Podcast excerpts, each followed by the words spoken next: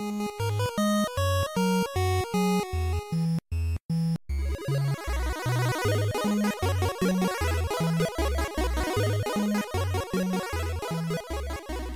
und herzlich willkommen zu einer Folge voll verbuggt, einer Solo-Folge. Äh, denn heute haben wir wieder ein fast vergessenes Stück Hardware für euch.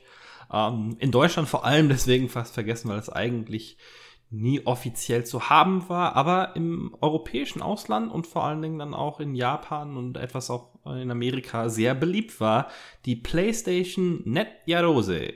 Ähm, Yarose aus dem Japanischen, lasst uns zusammenarbeiten, etwas zusammen machen. Ähm, denn das war eine Art Dev-Kit für Hobbyisten, das Sony da herausgebracht hat. 1996 ist das Ganze in Japan rausgekommen und in 97 haben dann andere Länder nachgezogen. Das ist ähm, eine schwarze PlayStation. Ähm, wenn ihr auf die, auf die Seriennummer guckt, wenn ihr sowas in der Richtung DTL H300X habt, ähm, dann ist das die Netja Rose, aber das wisst ihr wahrscheinlich, wenn ihr eine habt. Denn ähm, schon zu, zum Launch war die nicht ganz günstig zu haben. Mit 750 Dollar, ähm, 550 Pfund in, in England. Also schon äh, ein ganz, guter, äh, ganz gutes Stück Geld. Heute muss man schon 1500 Dollar oder mehr hinblättern, um auf eBay ein, ein Komplettpaket abstauben zu können.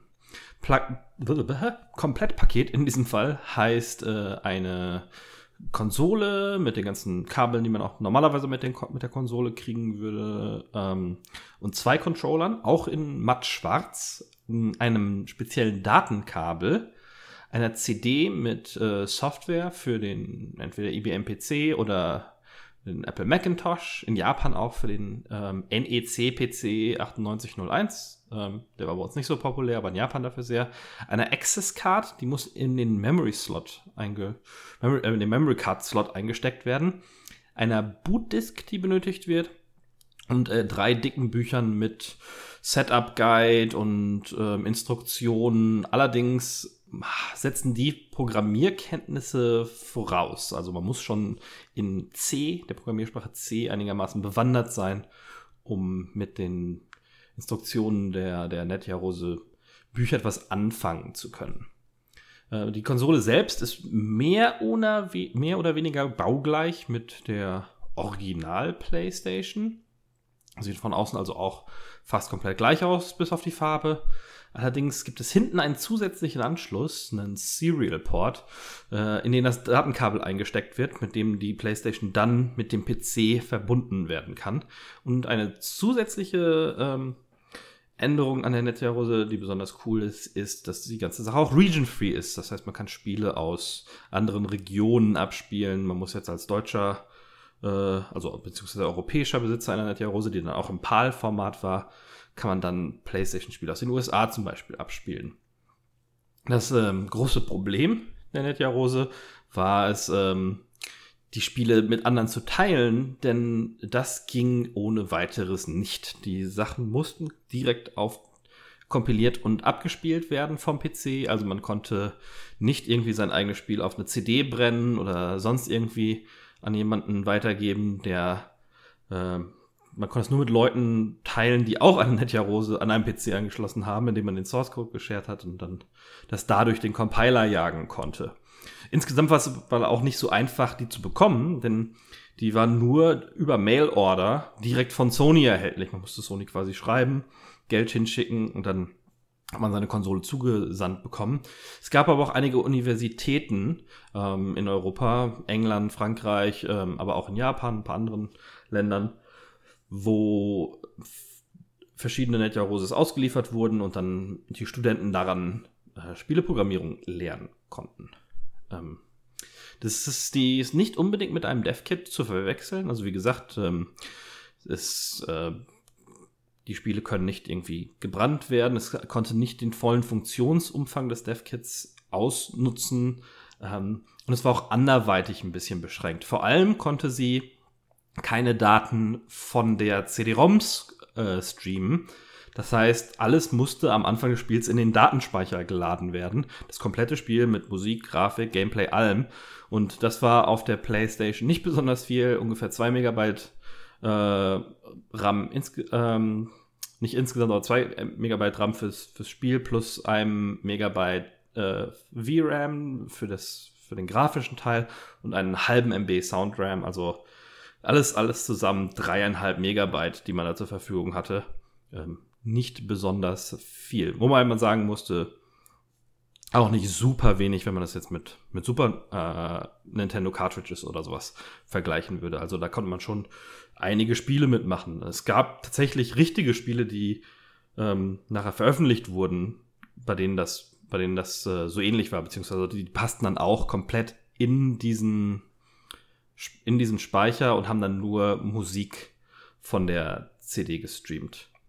Ähm, es gab aber trotzdem einige Netja Rose-Spiele, die ihre, ihren Weg in die, in die weite Welt sozusagen gefunden äh, haben. Einige der Official PlayStation Magazines und besonders das aus, der, aus England haben hin und wieder ähm, Netja Rose-Entwickler gebeten, ihre Spiele einzusenden, hatten verschiedene ähm, Gewinnspiele, wo das beste Spiel dann irgendwie mit Geld ausgezeichnet wurde. Und die haben auch einige Spiele auf ihren Cover-DVDs weitervertrieben. Dadurch äh, ging es dann, das hat Sony dann schon irgendwie hingebuttert, dass die Spiele so vertrieben wurden, über 30 Netja Rose Spiele, die so zumindest einigermaßen in die Hände von normalen Spielern gekommen sind. Und ähm, es gab auch ein paar Beispiele, wo Spiele tatsächlich einen offiziellen Release bekommen haben. Das äh, bekannteste Beispiel davon äh, ist Devil Dice vom Entwickler Shift, der später für die God Eater Spiele bekannt wurde. Das wurde auf der Netja Rose begonnen und ist dann irgendwann während der Entwicklung auf die offizielle PlayStation-Plattform ähm, rübergeschifft, auch auf einem offiziellen Dev-Kit. Die sind übrigens blau. Wenn man eine blaue PlayStation findet, kann, könnte das zumindest ein offizielles Dev-Kit sein. Äh, da wurde es dann fertig gemacht, aber wie gesagt, passte dieses Spiel noch komplett in den RAM der PlayStation und hat nur die Musik von der CD abgespielt. Also da hat man den die Rose Herkunft noch, ähm, noch deutlich gemerkt. Es gibt einige Hobbyentwickler, die damit angefangen haben und dann später in die ähm, in die Industrie gewechselt sind. Ähm, ein paar Spiele wurden dann nochmal wieder veröffentlicht. Das englische Spiel Timeslip zum Beispiel. Äh, das kam dann als Xbox Live Arcade raus. Eines der größten, bekanntesten Beispiele ist vielleicht ähm, Mitsuru Kamiyama. Äh, Kamiyama. Äh, Kamiyama war der Director der Final Fantasy Crystal Chronicles Serie. Und der hat ähm, auf der Konsole, auf, die, auf der Rose seinen RPG 3D Puzzle Mix Terra Incognita gebaut. Und das sieht, wenn man sich da mal Videos von anguckt im Internet, sehr ähm, beeindruckend aus. Also da kann man auf den ersten Blick, könnte man das fast mit einem offiziellen echten PlayStation-Spiel verwechseln. Während so Sachen wie Timeslip vom, äh, vom Gameplay her sehr kreativ waren. Das war so ein Puzzlespiel mit, mit einem Zeit, äh, Zeitreise-Element. Aber Terra Incognita sah optisch sehr beeindruckend aus. Ähm, Kamiyama, dem war die, war die Netja Rose ziemlich wichtig. Der hat nämlich erzählt, dass er damals 120.000 Yen dafür bezahlt hat, also auch 1500 Dollar. Ähm, nicht, nicht direkt von Sony dann. Und ähm, das hat ihm so wehgetan, weil er noch Student war, dass ihm da zeitweise der Strom abgestellt wurde, weil er seine Rechnung nicht bezahlen konnte. Insgesamt gab es viele, viele Clones natürlich, ähm, viele Spiele. Die Entwickler haben sich über so Usenet-Gruppen und Foren ausgetauscht und hatten dann vor allem an kleineren Projekten gearbeitet. Die Idee ähm, für die Konsole an sich wird Ken Kutaragi zugesprochen. Das ist der, ja, der Erfinder der PlayStation bei Sony. Aber ähm, in Interviews haben vor allen Dingen Leute von Sony UK, äh, UK äh, ihren, ihren Einfluss geltend gemacht, haben viel davon ähm, erzählt und waren da wohl auch sehr involviert. Äh, viele der Entwickler bei Sony äh, aus England sind damals mit dem BBC Micro aufgewachsen, einem sehr äh, populären Heimcomputer. Und darauf konnte man auch frei entwickeln und so haben viele Entwickler ihren, ihren Ursprung in der, in der Industrie gefunden und sind dann später gewechselt und deswegen lag ihnen dieses Konzept an sich auch sehr am Herzen. Äh, Paul Hallman, der heute bei Sony Computer Entertainment Europe die Research und Development äh, Gruppe äh, leitet, komplett, war einer dieser Entwickler, der ähm, der über den BBC Micro angefangen hat, dann zu Sony gegangen ist und bei Sony in England dann für die äh, UK-Variante der Nette Rose verantwortlich war. Äh, lustig ist, ähm, ein paar Fakten, die ich gefunden habe, sind ein paar britische Entwickler, ähm, zum Beispiel Charles Chapman. Ähm, ah, nee, äh, David Johnson, der das, das Timeslip gemacht hat.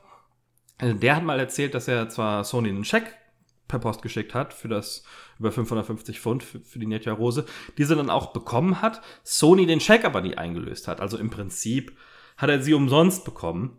Ähm, ich weiß jetzt nicht, ob das äh, sehr üblich war, aber für Sony war das natürlich nicht so viel Geld wie für einen armen Studenten, der sich da gewünscht hat, mal so eine auf einer Konsole ein bisschen entwickeln zu können. Ähm, Charles Chapman, den ich gerade aus Versehen genannt hat, der hat ähm, ein Fußballspiel namens Total Soccer gemacht für die Netja Rose, was sehr ähnlich ist mit ähm, Sensible Soccer, also so ein Top-Down-Fußballspiel, ziemlich arcadig, action-basiert.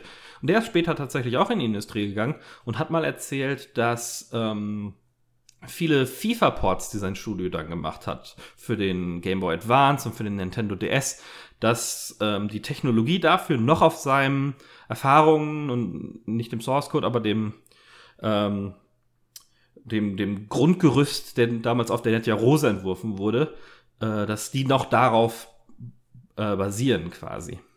Ähm, Heute ist, wie gesagt, von der Netja Rose nicht mehr so viel zu hören. Die sind relativ schwierig und selten zu kriegen und wenn dann teuer auf, ähm, auf Ebay. Die Homebrew-Szene an sich ähm, hat sich einige der Rose Features zu, zu Nutzen gemacht, haben die Boot-CDs dann kopiert und die Compiler kopiert und dann auf normalen Playstations, die mit damit Mod-Chip versehen wurden, dadurch dann ihre eigenen Spiele zum Laufen gebracht. Dadurch, dass die Netja Rose quasi baugleich war mit einer normalen PlayStation, ging das dann und dadurch, dass sie gemoddet war, konnte man dann auch ähm, über CD-Daten darauf äh, laden. Und deswegen passiert das heutzutage eher in der, in der Homebrew-Szene ähm, auf gehackten Konsolen. Mich interessiert natürlich, ob irgendeiner von euch in Deutschland oder auch ähm, der Schweiz oder Österreich Erfahrungen mit der Netja Rose gemacht hat, ob irgendeiner sich mal irgendwann einen aus dem Ausland in den, in den die eigene Sammlung geholt hat, äh, mal mit den Spielen rumprobiert hat. Oder ähm, auch Leute aus der Industrie, die selber über irgendwelche Heimcomputer, entweder offene Konsolenvariationen, so Cheap Dev, Dev Kits oder Konsolen, die ein bisschen offener waren oder Heimcomputer wie den C64 in die, in die Industrie gekommen sind. Lasst uns das in den Kommentaren wissen, auf Facebook oder auch gerne per E-Mail direkt an uns. Ähm, ich bedanke mich für eure Aufmerksamkeit und wir melden uns nächste Woche mit einer neuen Folge voll verbuggt wieder. Vielen Dank für, äh, fürs Zuhören. Bis dahin, ciao.